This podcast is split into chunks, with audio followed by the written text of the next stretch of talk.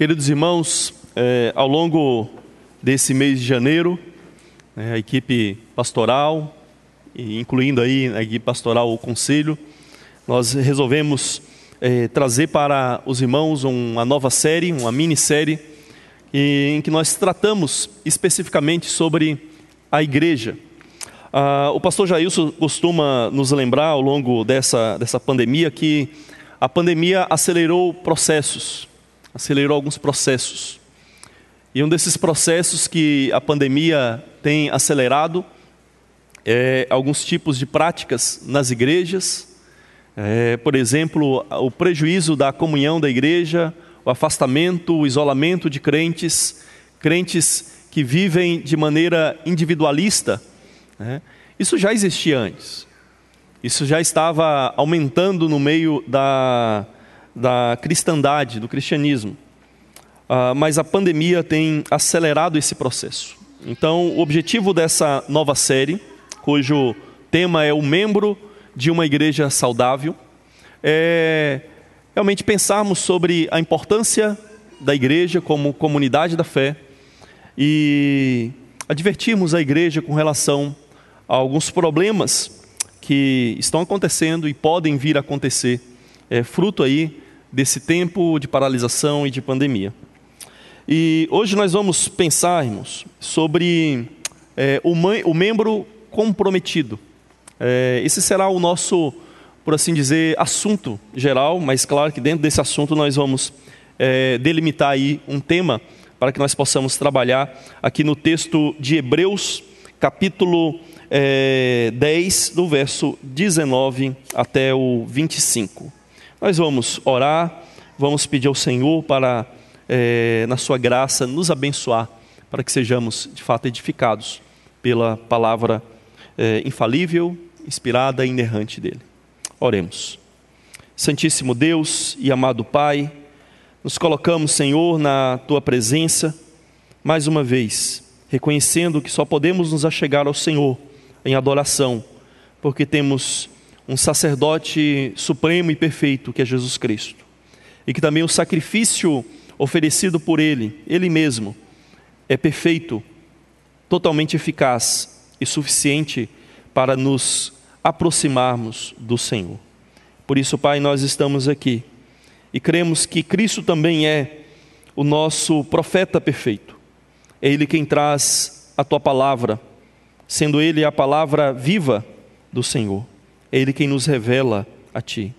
E é por isso, Pai, que lhe pedimos nesse momento que nos abençoe através da nossa leitura, da nossa reflexão na Tua palavra, que ela de fato possa nos apontar, nos mostrar a supremacia de Cristo e como que isso deve refletir na nossa vida eclesiástica, na nossa vida na igreja, Senhor. Abençoa-nos, Pai. Nós suplicamos em nome de Jesus. Amém. Amém. Hebreus capítulo 10, do verso 19 a 25, irmãos. Leamos a palavra do Senhor. Portanto, irmãos, temos plena confiança para entrar no lugar santíssimo, pelo sangue de Jesus, por um novo e vivo caminho que ele nos abriu por meio do véu, isto é, do seu corpo temos, pois, um grande sacerdote sobre a casa de Deus. Assim, aproximemo-nos de Deus com um coração sincero e com plena convicção de fé, tendo os corações aspergidos para nos purificar de uma consciência culpada e os nossos corpos lavados com água pura. Apeguemo-nos com firmeza à esperança que professamos, pois aquele que prometeu é fiel e consideremos uns aos outros para nos incentivarmos ao amor e às boas obras. Não deixemos de reunir-nos como igreja, segundo o costume de alguns, mas procuremos encorajar-nos uns aos outros, ainda mais quanto vocês veem que se aproxima o dia. Amém. Meus irmãos, a epístola aos Hebreus é uma carta majestosa que exalta a supremacia é, de Jesus Cristo. A, a carta aos Hebreus começa de uma forma, de certa forma, abrupta, sem nenhuma saudação, sem nenhuma é, introdução, do, e mostrando, por exemplo, quem que é o seu autor. Então ela começa de forma abrupta, falando já da supremacia, da superioridade é, de Jesus Cristo. Por exemplo, ele inicia falando que a revelação que Cristo trouxe na sua pessoa é superior a todos os profetas, a todos aqueles pelos quais Deus é, falou no passado. Ele mostra que a, é, Cristo é superior é, aos anjos, porque Ele é o próprio Filho divino, o próprio Deus. Ele é Deus e ele recebe adoração dos anjos. O autor mostra que ele é superior a Moisés, a lei, a tudo que Moisés trouxe para o povo de Israel.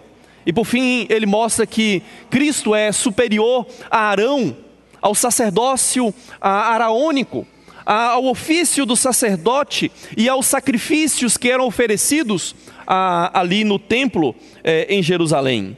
E o nosso texto, irmãos, que acabamos de ler, ele é parte de uma longa exortação que o autor inicia no capítulo, é, no capítulo 10, no verso é, 19, onde nós lemos, e vai até o capítulo 12, no verso 13. O que o autor aos Hebreus basicamente faz é na sua primeira sessão, que vem desde o capítulo 1 até o verso é, 18 do, do capítulo 10 aqui que nós estamos, ele mostra toda essa superioridade de Cristo. Então, a partir do verso 19, né, ele inicia uma nova sessão onde ele exorta é, os cristãos, exorta a igreja para perseverarem na fé, e ele vai fazendo essa exortação em relação à perseverança até o capítulo 12, no versículo é, 13. Então, irmãos, essa parte do, do nosso texto aqui, né, que vai do capítulo 10 até o 12, é, é o cerne da carta aos Hebreus, onde ele quer mostrar é, as implicações da superioridade, da supremacia de Cristo sobre a, a fé, a prática e a vida a, a, da igreja. O, o, autor, então, ele quer é, nos exortar para que, diante daquilo que Cristo é, daquilo que Cristo fez e da superioridade de tudo isso, como que nós devemos agir? Nós devemos perseverar como igreja, como comunidade, na fé nesse Cristo é, supremo. Portanto, a, a fé aqui, para o autor aos Hebreus, é absolutamente necessária. E essa deve ser perseverante, mesmo em meio às perseguições, mesmo em meio às dificuldades.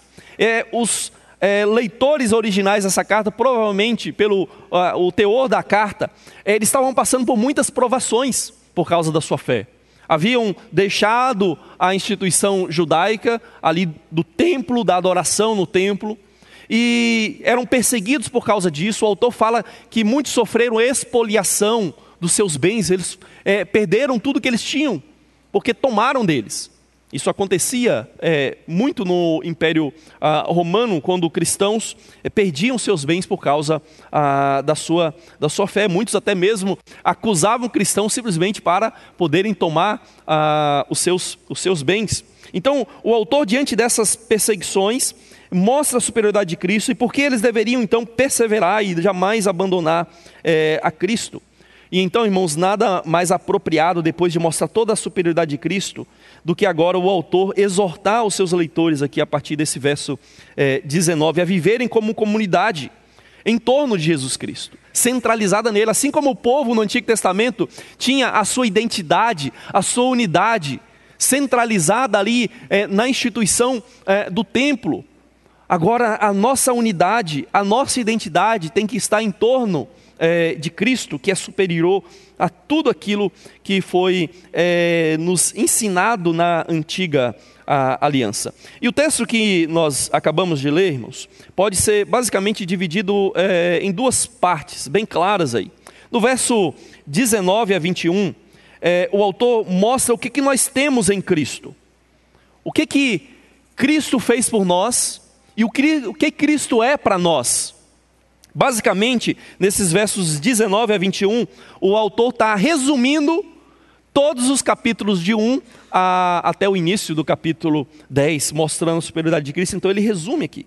E nos versos 22 a 25, é, o autor mostra é, o que nós devemos fazer por causa de Cristo. Quais são as implicações para a nossa vida como igreja, a vida prática daquilo que Cristo é e da sua superioridade. Então veja que aí no verso é, 19, como eu disse, até o 21, nós vemos o que, que nós temos em Cristo. E ele diz assim: ó, tendo, pois, irmãos, tendo, pois, irmãos. Está vendo esse pois aí? É uma forma de ele ligar com tudo aquilo que ele falou ah, até aqui. E ele diz então: o que, que nós temos? Ó, ousadia para o ingresso no santuário. Aqui uma tradução literal. Ousadia para entrarmos. A ideia é: agora, irmãos, olha o que, que nós recebemos, nós podemos entrar no santuário. Aqui é uma referência ao, ao Santíssimo Lugar, ao lugar mais reservado do templo, onde somente o sumo sacerdote, uma vez por ano, poderia entrar, e ele não entrava em seu próprio nome, ele entrava para representar o povo de Deus ali. Então ele está dizendo: nós agora, por causa de Cristo, nós podemos entrar com ousadia no santuário. E ele vai mostrar qual que é o fundamento disso. Ele vai mostrar aqui o que, que Cristo fez por nós. Olha, ousadia para o ingresso no santuário pelo sangue de Jesus. É por causa do sacrifício, assim como o sumo sacerdote, uma vez por ano, oferecia um sacrifício a Deus e deveria então é, entrar pelas cortinas do, do, Santíssimo Lugar e apresentar aquele sangue sobre é, a tampa do propiciatório para fazer é, expiação pelos pecados é, da nação. Assim agora nós podemos entrar porque Cristo derramou seu sangue. E como sumo sacerdote, ele apresentou esse sacrifício é, a Deus. E ele vai dizer então que é, Cristo consagrou para nós esse, um novo caminho, né? Um, e um caminho vivo diante de Deus. Então, por meio dele, nós podemos ter um acesso completo é, à presença ah, do Senhor. Então veja que o autor claramente está mostrando para nós, e resumindo tudo aquilo que ele falou nos primeiros capítulos da carta aos Hebreus, mostrando aqui que Cristo fez por nós.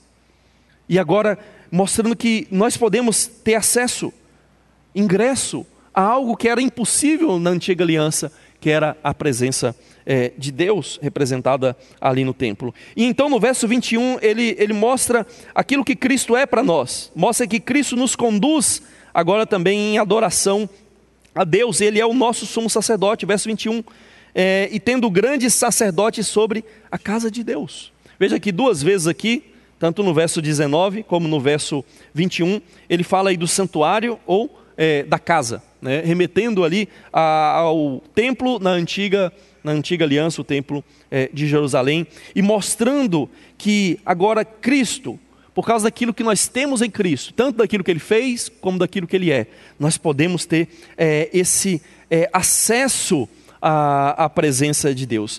Irmãos, a, a ideia aqui do, desse, dessa primeira parte do texto é que Cristo, como sumo sacerdote, é, autorizou e confirmou e permitiu a nossa entrada no santuário do céu. E isso nos leva a ter confiança. Porque a, a nossa confiança de nos aproximarmos de Deus como igreja e adorarmos ao Senhor não é baseada em nós, mas é baseada é, em Cristo, naquilo que Ele é e naquilo que Ele faz é, por nós. É, a ideia aqui é até chocante, irmãos, porque pensa na antiga aliança. Pensa que você seja aí um israelita na antiga aliança e os legos na antiga aliança não podiam ir além do pátio de Israel. Tinha depois, posteriormente, né, no terceiro templo, a, o pátio dos gentios, é, que era externo, era, não faz parte nem da planta original do templo, era uma, é, um anexo totalmente é, alheio ao templo em si. É, mas depois tinha ali o, o, o pátio onde os israelitas se reuniam, mas eles não poderiam passar dali. Depois do pátio, você tinha ali é, uma parte é, num pátio reservado aos sacerdotes que era o chamado também Santíssimo, o, o Santo Lugar. Então, os sacerdotes poderiam é, servir ali naquela parte uh, do templo. Mas é, havia o lugar reservado, que era o Santíssimo, que apenas uma vez por ano o sumo sacerdote é, poderia entrar. E o que uh, o autor mostra aqui agora é que nós podemos, não só uma vez por ano, mas permanentemente, por causa de Cristo, daquilo que ele fez, temos acesso à presença de Deus. Então, o, o pensamento aqui, como diz certo autor, é o pensamento de que na nova aliança os crentes tinham acesso constante à própria presença de Deus, era quase demais para aceitar. Realmente era algo inimaginável para aqueles é, membros da igreja do Senhor na antiga aliança, eles não poderiam imaginar que eles teriam tanto privilégio, pois estavam ali já é, habituados com essa ideia de que eles jamais poderiam ir pessoalmente à presença de Deus, mas agora, porque Cristo consumou a sua obra, porque Ele é um sacerdote perfeito, a sua mediação perfeita não, não consiste, como ele mesmo diz, em ficar intercedendo e orando. É, a gente imagina, só melhorando a minha explicação, irmãos, a gente imagina assim, que nós estamos aqui, Cristo está no céu, aí eu peço uma coisa para Cristo e Cristo vai lá e dá um recado para o Pai. Aí depois ele volta e responde, não é? Mas Cristo no Evangelho de João deixa muito claro, diz assim, não pensem que eu vou rogar a vocês pelo Pai, porque o Pai já vos ama. Então a ideia de Jesus é que, como mediador, ele não fica é, sendo um intermediário de recado entre nós e Deus. Mas um, a mediação perfeita e eficaz dele nos leva direto à presença de Deus. Não é como você que precisa falar com um governador, quem sabe com um presidente, você tem que falar com um assessor para ele lá falar com o presidente. Não. O bom mediador é aquele que te pega pela mão e leva você pessoalmente diante de Deus. É isso que Cristo faz. Ele nos leva. Isso realmente era algo impensável para ah, os crentes eh, da antiga aliança. Então, irmãos, diante dessa base que, que o autor nos coloca aqui, daquilo que Cristo fez por nós, daquilo que Ele é eh, para a igreja, é que nós vamos refletir sobre o tema, respondendo à supremacia de Cristo. E nós vamos enfocar aí nessa segunda parte eh, do texto, onde ele coloca as implicações as implicações dessa supremacia de Cristo sobre a nossa vida é, comunitária. E, em primeiro lugar, nós respondemos à supremacia de Cristo através do compromisso comunitário com adoração verdadeira. A primeira, o primeiro compromisso que nós devemos ter como resposta àquilo que Cristo é, aquilo que Ele faz, é um compromisso com adoração verdadeira, que está aí no verso ah, 22. Veja como que o autor é, coloca aqui para nós. Eu vou fazer aqui uma tradução mais literal, tá?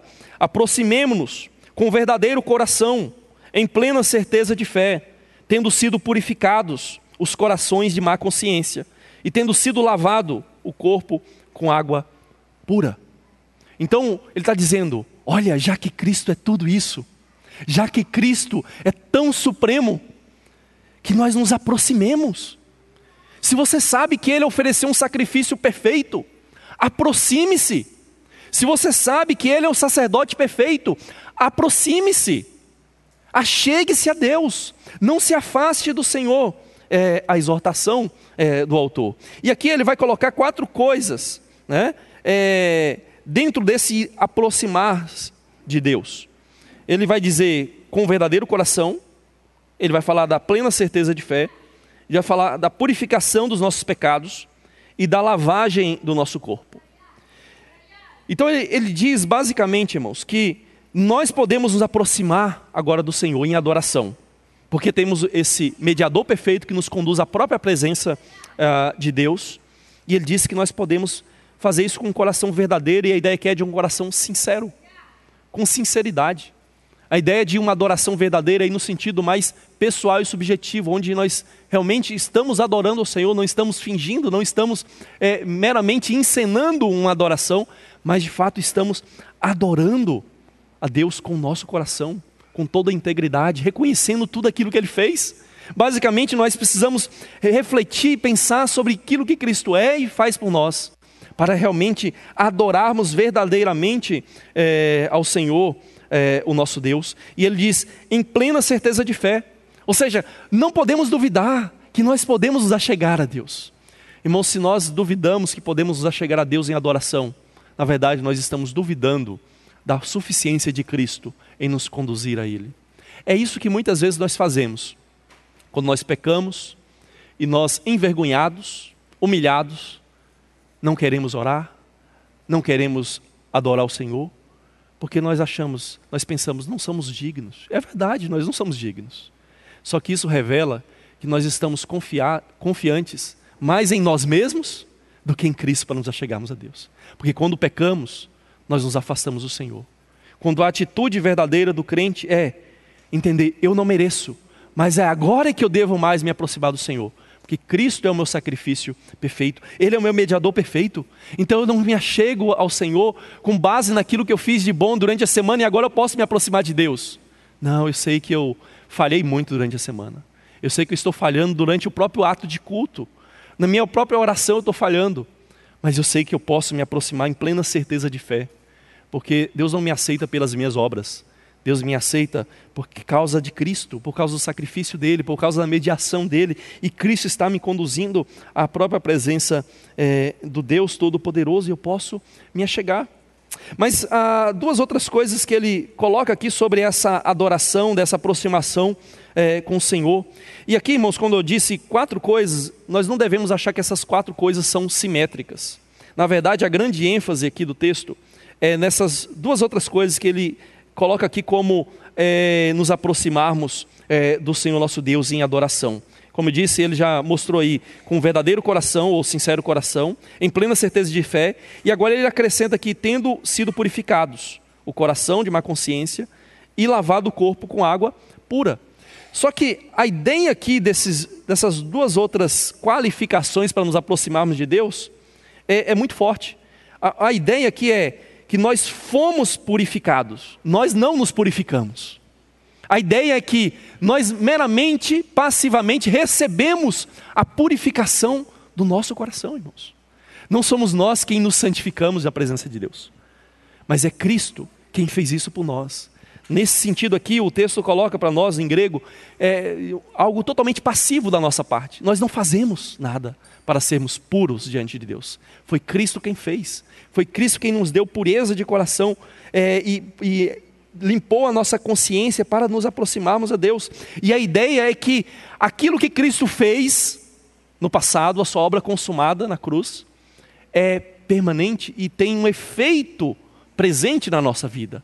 Ou seja, aquilo que ele fez há dois mil anos é permanente em nós e tem um efeito é, e consequências diárias em nós. E ele coloca também da mesma forma, né? essa ideia passiva, que nosso corpo foi lavado, foi purificado, para que também nós nos aproximemos do Senhor. Então aqui é uma alusão àqueles rituais do Antigo Testamento de purificação, tanto pelo sangue como pela água, ali no templo, mas provavelmente também uma alusão ao batismo cristão. Mas o ponto não é tanto naqueles atos, mas no significado daquilo, que é a nossa pureza. Ele quer mostrar que Cristo é aquele que de fato nos purificou e nos coloca agora aceitáveis diante de Deus, para que nós possamos é, adorar é, ao Senhor. Então, irmãos, não existe adoração verdadeira sem a obra sacrificial e mediadora de Cristo. Ele fez tudo por nós. Nós apenas agora usufruímos da obra dele como comunidade.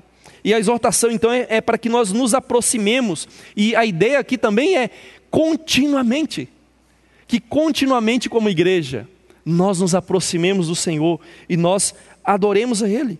Então aqui nós temos é, um, um, aspecto vertical, que é bem enfatizado aqui, porque a ideia de nos aproximar, embora a, a NVI coloque aí Deus, está só subentendido no contexto, né? e de fato é Deus, por isso que a NVI acrescenta aí a palavra é, Deus. Então a ideia é que nós nos aproximamos é, de Deus e que essa aproximação a Ele deve ser contínua, então, essa ênfase na adoração ao Senhor Deus, mas nós não podemos nos esquecer que, embora essa ênfase seja vertical, adoramos a Deus, existe um aspecto horizontal da nossa adoração. Por quê? Porque nós adoramos como povo, nós adoramos como igreja, nós adoramos como comunidade é, da fé. É como o povo é, da antiga aliança. Eles se achegavam a Deus como assembleia. A palavra, irmãos, é, que é usada no Novo Testamento para igreja ou assembleia, era uma palavra usada na tradução grega do Antigo Testamento também. Então não é invenção do Novo Testamento. E o autor então coloca aqui para nós que nós nos achegamos a Deus e devemos ter bem claro esse aspecto, achegamos como um povo. Inclusive o texto está é, no plural. E como povo da aliança, então nós adoramos o Senhor. E aí nós devemos refletir sobre o nosso contexto de pandemia, irmãos. De fato, muitas igrejas é, já vinham perdendo a importância da adoração comunitária. Víamos igrejas que, em crentes, talvez até mesmo aqui, alguns, não todos, mas alguns, que não valorizavam tanto o ajuntamento, a reunião, a assembleia solene é, do povo de Deus em adoração a Ele. Mas o que nós observamos na, durante a pandemia e a paralisação que a pandemia trouxe é que, de fato, a pandemia vai acelerando esse processo. De modo, irmãos, que muitas igrejas é, até hoje não voltaram ao seu ritmo normal, embora já tenham pleno acesso, plena liberdade para se reunirem, a exceção dos cuidados, né, mas não há mais uma limitação de números. Vocês vão observar muitas igrejas que talvez nem metade daqueles que são membros ali voltaram é, a se reunir e adorar o Senhor como comunidade. Então nós vemos que isso, a pandemia não gerou isso. Isso já existia no coração de muitos. O que a pandemia fez foi acelerar isso. E foi, e foi mostrar para muitos assim que, na verdade, eles não vinham à igreja com a motivação correta para adorar o Senhor. Eles não vinham com um coração sincero. Eles não vinham com a plena certeza de fé. Eles vinham por hábito. E quando a pandemia trouxe uma paralisação longa e quebrou o, o hábito, o mero hábito, você vê que essas pessoas depois não voltaram. Talvez muitos pensaram o seguinte: olha, eu fiquei tanto tempo sem ir à igreja, não fez diferença nenhuma na minha vida. Porque de fato já não fazia mesmo diferença. Porque não se aproximava do Senhor com um coração sincero. Então, de certa forma, a pandemia, irmãos, expôs a corrupção, a falta de fé até, de muitos corações daqueles que se diziam cristãos. Então, queridos, nós devemos agora nos lembrar que a supremacia de Cristo, aquilo que Ele é, aquilo que Ele fez, deve nos levar a termos um compromisso como comunidade da fé em adoração verdadeira ao Senhor, uma adoração como comunidade. Embora nós possamos adorar o Senhor, claro, individualmente, em oração, na nossa casa, devemos ter esse aspecto. Mas a Bíblia tem uma grande ênfase na adoração comunitária. A sinceridade e a pessoalidade da nossa fé deve ser manifesta na comunidade da fé, como igreja, como grupo. É isso que nós devemos refletir e devemos praticar nas nossas vidas. Mas em segundo lugar, nós devemos responder à supremacia de Cristo através do compromisso comunitário com a confissão verdadeira com a confissão verdadeira. Aqui está é, tá subentendido né, a nossa, pelo contexto, a nossa profissão de fé, a nossa confissão da fé em Cristo. É o que o autor coloca para nós. Guardemos a confissão da esperança sem vacilar, pois aquele, pois fiel é aquele que fez a promessa.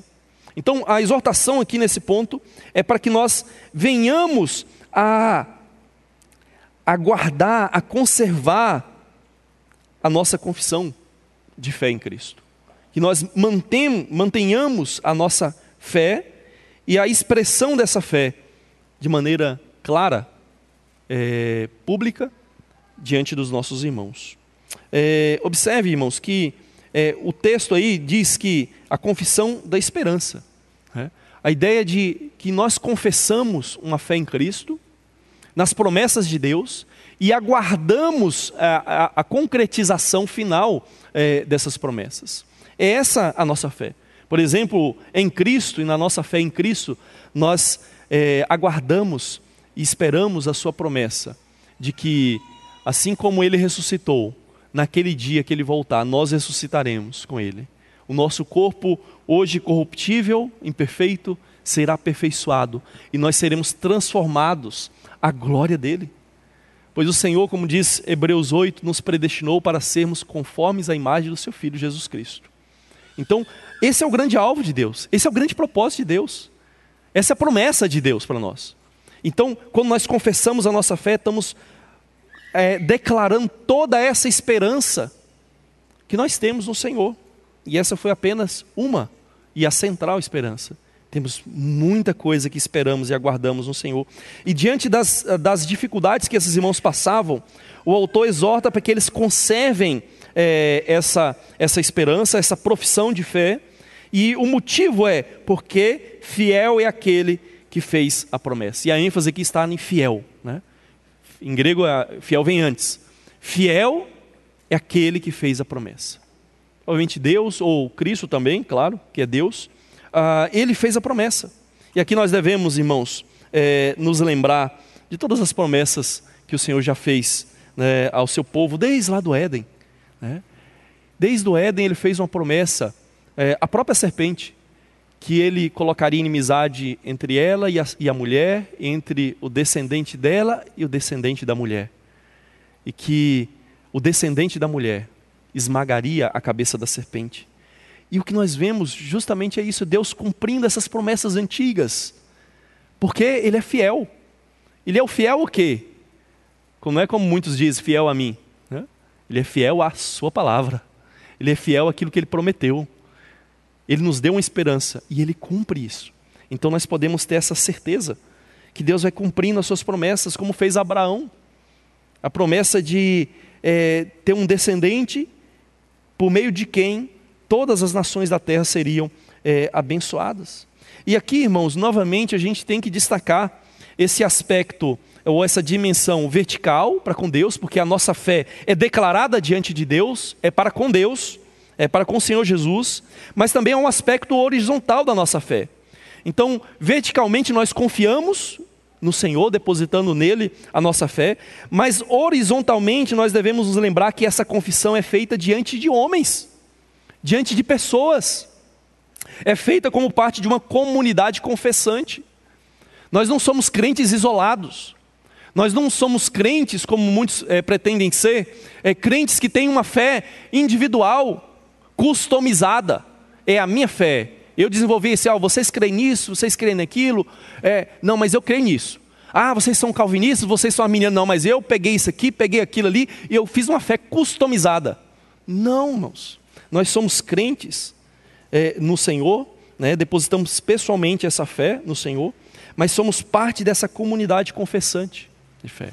É claro que no cristianismo como um todo há muitas diferenças, mas há, claro, para aqueles que são verdadeiros cristãos, o núcleo de fé básico, fundamental, pelo, por meio do qual nós podemos seguramente dizer que muitas outras igrejas, com as quais temos várias discordâncias, nós ainda somos uma igreja do Senhor.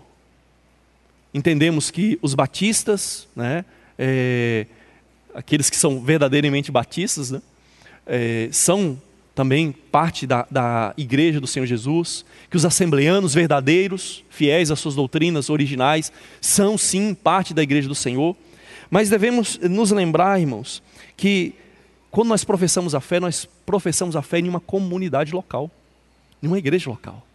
E que a nossa fé tem que estar de acordo com a comunidade que nós é, estamos inseridos, para que haja unidade para que aquilo que o apóstolo Paulo fala nas suas cartas, que nós pensemos a mesma coisa, para que haja unidade, para que nós pensemos concordemente, para que nós concordemos uns com os outros, para que haja realmente de fato uma edificação. É por isso que nós zelamos tanto na igreja, não somos perfeitos nisso, mas zelamos quando recebemos alguém para vermos de fato as convicções dessa pessoa. Se elas realmente creem naquilo que nós cremos aqui. Se elas de fato a, se sujeitam ao ensino, à liderança, à disciplina da igreja, para que haja realmente uma mutualidade como comunidade da fé, para que nós possamos juntamente, pessoalmente, confessarmos a nossa fé. Então, irmãos, é importante nós nos lembrarmos desses três aspectos da fé: ao aspecto é, objetivo, no que que nós cremos, em que nós cremos, é o aspecto objetivo da fé há um aspecto subjetivo, pessoal. Eu pessoalmente creio. É eu quem creio, ninguém pode crer por mim. Eu creio no Senhor, eu creio nas verdades que o Senhor é, ensina na Sua palavra. Mas há esse aspecto coletivo, eclesiástico, eu creio como comunidade, como parte da comunidade da fé. Eu creio como parte de uma comunidade confessante, que confessa o Senhor, que declara essa fé diante da própria comunidade e diante do mundo, apesar de todas as nossas é, limitações e as provações que nós é, sofremos por causa de confessarmos a nossa fé. E temos que estar dispostos a sofrer, irmãos, por causa dessa nossa confissão, que era o que ameaçava é, esses leitores originais da carta aos Hebreus. Muitos estavam deixando e tendendo a deixar a fé em Cristo, por causa das perseguições que eles sofriam. Irmãos, quando nós resolvemos paralisar os cultos, entendemos que é, era por um motivo justo. Mas pode haver né, e quem sabe até houve, em alguns casos, né, motivos espúrios, falsos, para impedir a igreja de adorar. E nesses casos nós não devemos ceder. nós devemos continuar confessando o Senhor. E devemos, como comunidade, continuarmos nos reunindo em torno do Senhor para adorarmos Ele.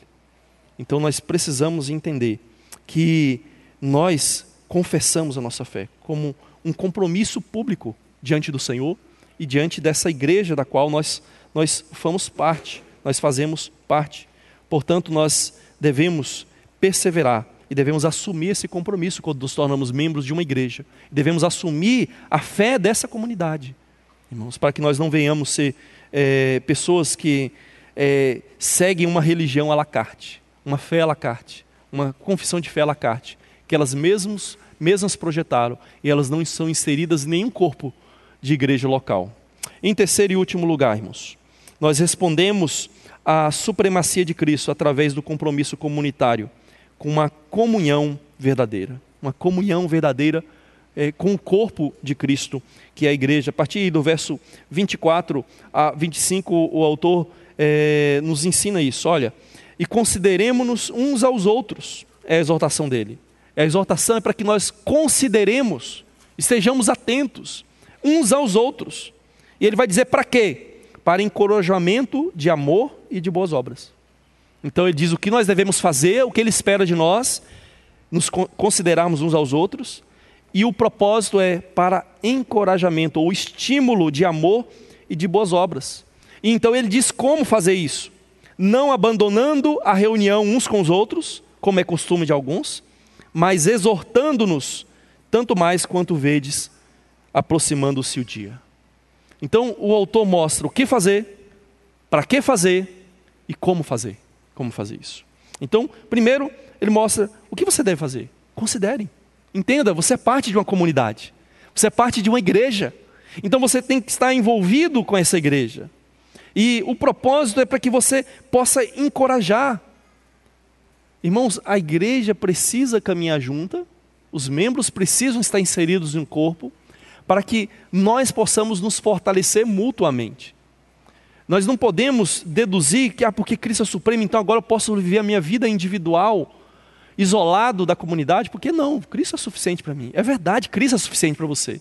Mas a suficiência de Cristo e a graça de Cristo sobre a sua vida se manifesta através dos meios de graça que o Senhor mesmo providenciou para o seu povo. E um desses meios de graça, entre a oração, leitura, etc., é a comunhão com o seu povo, com o corpo. É o corpo dele, a igreja é o corpo de Cristo. Isso é um meio de graça, é um meio de fortalecimento. E o autor aqui está nos encorajando a isso, para que nós venhamos a nos estimular ao amor e às boas obras. Eu creio que isso dispensa apresentação, isso dispensa explicação, irmãos. Que como igreja nós devemos viver em amor e devemos viver praticando as boas obras. As boas obras são consequências da nossa fé. Na verdade, a nossa própria confissão de fé diz que, pelas boas obras, nós demonstramos a fé. Que sem boas obras, nós não podemos dizer que alguém tem verdadeira fé. É o que a nossa própria confissão de fé é, deixa é, bem claro. Então, nós devemos nos estimular a esse amor e as ah, boas obras.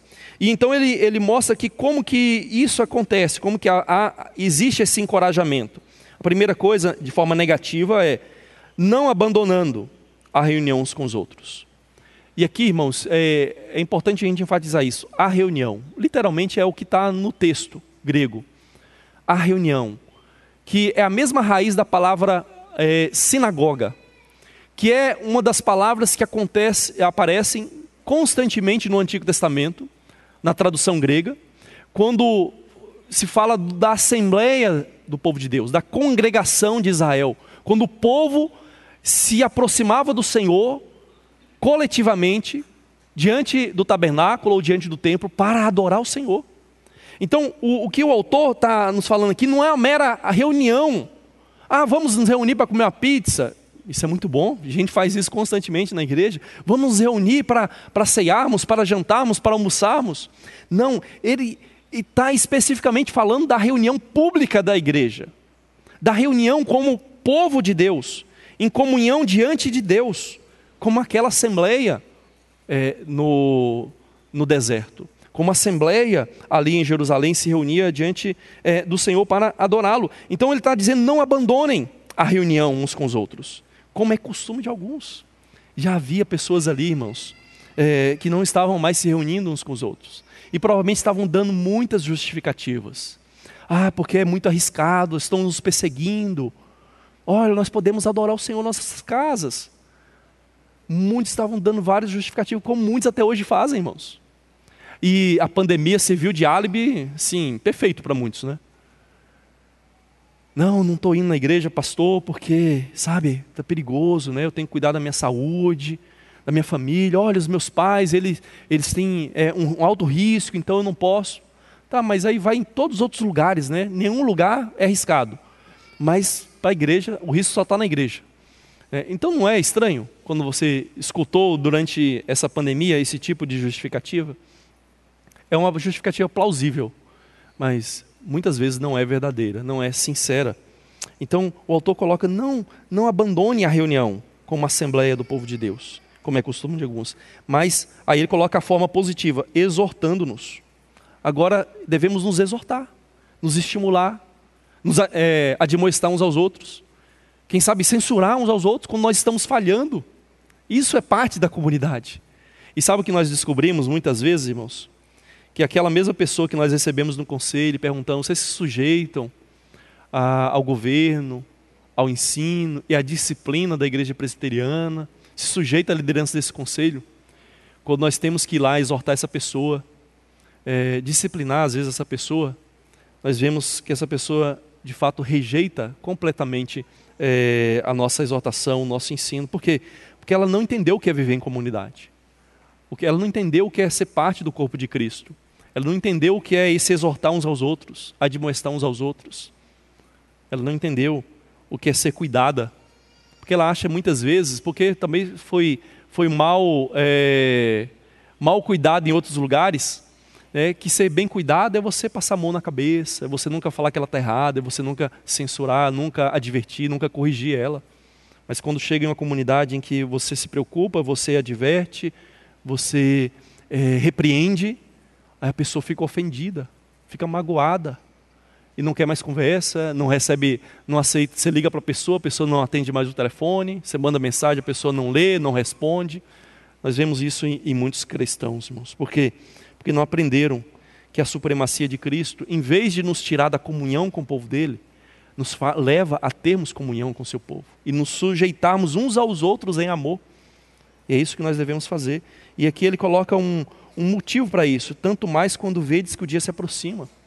Entendemos que o Senhor vai voltar, e a cada dia, a cada segundo que passa, esse dia se aproxima, e muito mais agora nós devemos nos exortar uns aos outros. Para quê? Para não abandonarmos essa fé, para não abandonarmos é, ao Senhor, para não deixarmos é, de nos reunir. Então, irmãos, existem vários riscos de não congregarmos é, como igreja de não nos reunirmos presencialmente como, como igreja para a adoração do Senhor e termos essa comunhão. Muitas vezes nós podemos nos enganar, achamos que estamos cultuando na nossa casa, através de um culto online. Não existe culto online. Então nós não está cultuando online como igreja. Você pode até estar cultuando individualmente, ali, na sua devoção, com a sua família, mas o, o culto é a presença do povo de Deus. O culto, de fato, é esse. Ali na sua casa você está fazendo a sua devoção pessoal ou familiar, mas jamais cultuando. Então é, é, o perigo de você achar que ficar ali pelo YouTube, pela internet, você está de fato cultuando a Deus na sua plenitude. Não, você não está. Nós nos enganamos achando que estamos tendo comunhão uns com os outros, quando na verdade não estamos, irmãos. Irmãos, também não existe, assim como não existe culto online, não existe comunhão online. Tá? Não existe comunhão é, online. Nós nos enganamos achando que estamos sendo alimentados ali por ficarmos assistindo pelo YouTube, quando na verdade nós sabemos que não é a mesma coisa, irmãos. Eu sei que aqui nós temos várias distrações, às vezes uma criança chora, né? É, às vezes você não está muito bem naquele dia, você tem distrações. Mas vamos ser sinceros, nas nossas casas tem muito mais distrações. Muitas vezes você, ah, porque eu estou em casa, você é, começa a fazer outras coisas, enquanto vai lavando a louça, vai fazendo comida enquanto escuta a pregação, e a gente começa a se iludir achando que nós estamos sendo edificados, como somos aqui. Não, irmãos, aqui nós temos um momento totalmente focado nisso. E por mais que haja imperfeição da nossa parte, em prestarmos atenção, na nossa casa muito mais. Então nós Temos que tomar cuidado com isso. Nos enganamos ao achar que estamos servindo a Deus, também na nossa casa, sem servir o corpo dele. Irmãos, não temos como servir a Deus se estamos distante do seu povo, se não estamos servindo uns aos outros. Então nós temos que tomar cuidado é, com isso. E nos enganamos quando nós achamos que estamos buscando edificação, mas nós na verdade estamos adotando uma atitude de consumismo ali no YouTube, por exemplo. Você começa a ouvir uma mensagem, ah não, é, não gostei dessa introdução do pastor, não. aí você pula para o próximo. Aí você vai para Augusto Nicodemos, ah não, hoje está muito chato, aí você pula para o Hernandes Dias Lopes. Ah não, esse aqui, hoje não, não esse texto não quer não, aí você pula para o outro. Vai dizer que você nunca fez isso, talvez na sua casa. Começa a ouvir a mensagem, não gostou muito, ah não, vou pular. Aqui você não tem como pular. Aqui você não tem como colocar duas vezes no YouTube para ver mais rápido, né? Não tem. Então, irmãos, muitas vezes nós nos enganamos que estamos sendo edificados na nossa casa, quando na verdade nós estamos sendo meros consumidores. Ali na frente da Crenteflix, sabe? Tem a Netflix e tem a Crenteflix, né? que é as pregações que estão é, disponíveis aos milhares aí no YouTube e você escuta aquela que te agrada, do pregador que te agrada. E aqui você tem que sujeitar uma comunidade de fé. Aquele pregador que foi escalado para aquele dia, que você veio, você tem que ouvir. Se ele falou 10, 15, 30, 50 minutos, você vai, tem que ouvir. É isso, é a sujeição uns aos outros. E nós devemos entender, então, irmãos, a profundidade de congregarmos. Congregar fisicamente, irmãos, é a maior expressão da nossa comunhão. Eu quero deixar bem claro: congregar física e pessoalmente é a maior expressão da nossa união espiritual que temos em Cristo, não o contrário. Às vezes nós achamos assim, a maior expressão da nossa união em Cristo é espiritual. Não, irmãos a união espiritual que nós temos em Cristo é a base e o fundamento essencial para a nossa comunhão. Mas a comunhão só se manifesta na plenitude quando nós estamos juntos. Imagine então assim, se fosse meramente espiritual, então tá. Cada um vai para uma galáxia no universo, lá na eternidade, e cada um vive lá, porque nós estamos unidos espiritualmente. Não. A comunhão espiritual é a liga, é o fundamento para nós estarmos juntos. Então nós precisamos entender qual é a profundidade de estarmos juntos como igreja. Né? É realmente expressarmos plenamente a união que nós temos é, em Cristo e entendermos que é, é insubstituível e é singular congregarmos uns com os outros estarmos juntos como comunidade da fé. Nós não temos como substituir isso, irmãos. Irmãos, a comunhão virtual, online, ela pode até ser uma extensão da nossa relação e da nossa união física, pessoal mas ela jamais é um substituto. A sua comunhão, o seu relacionamento virtual, pela internet, pelo WhatsApp, etc., pode até ser uma extensão da sua verdadeira comunhão pessoal com seus irmãos, mas jamais pode ser um substituto da sua é, comunhão. Então, irmãos, concluindo, como igreja nós respondemos à supremacia de Cristo com um compromisso comunitário na adoração, na confissão e na comunhão verdadeiras. Então, quando nós lemos aqui a carta aos Hebreus, mostrando toda essa supremacia de Cristo, como que Cristo é superior à revelação do Antigo Testamento, como que ele é superior aos anjos, como que ele é superior a Moisés, como que ele é superior ao sacerdócio araônico e ao serviço é, oferecido ali no templo. Muitas vezes nós podemos concluir precipitadamente que nós não precisamos mais da igreja, não é? Já que Cristo é tanto, olha, pensa, ele está mostrando que toda aquela instituição religiosa do Antigo Testamento não tem mais utilidade. Qual que seria a conclusão lógica de muitos? Não precisamos mais disso, né? não precisamos de uma assembleia física, de uma reunião presencial, porque afinal nós temos um sacerdote que nos conduz à própria é, presença de Deus, não precisamos nos reunir mais, então nós podemos viver a nossa fé em casa de forma direta e individual para com Deus, nós podemos é, desempenhar então a nossa fé é, de forma muito íntima. Isso é o que muitos às vezes concluem. Mas o autor, inspirado aqui nessa carta, não faz isso. Ele faz justamente o contrário. Ele mostra que a supremacia de Cristo, a sua pessoa, a sua obra, nos traz a mais responsabilidade e não a menores responsabilidades. Ela nos faz entender que somos parte de um mesmo e único povo da aliança. Nos faz assumirmos como membros um compromisso com o corpo de Cristo.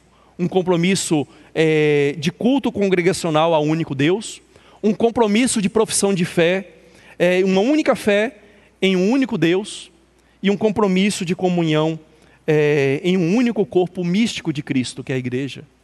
Então veja, irmãos, que em vez da supremacia de Cristo nos tirar dessa vida de igreja pública, ela deve nos trazer a isso. É isso que o autor aos Hebreus é, nos mostra. Então, irmãos, que nós possamos entender que a supremacia de Cristo nos leva a sermos membros comprometidos do seu corpo, seu corpo na terra, seu corpo místico, que, que é a igreja do Senhor. E nós vamos, nesse momento, nos colocar de pé e nós vamos cantar ah, um cântico, vinho e pão. E esse cântico nos lembra que Cristo é aquele que nos serve e que através dele nós temos essa comunhão uns com os outros. E que essa comunhão deve ser continuamente estimulada. E sempre que nós participamos da ceia, embora hoje nós não venhamos a fazer isso, nós somos lembrados disso, que nós não só somos unidos a Cristo espiritualmente, mas em Cristo somos unidos ao seu povo, com uma comunidade adoradora, com a comunidade confessante e como uma comunidade que vive em pleno relacionamento é, diante do Senhor. Vamos cantar esse cântico, irmãos.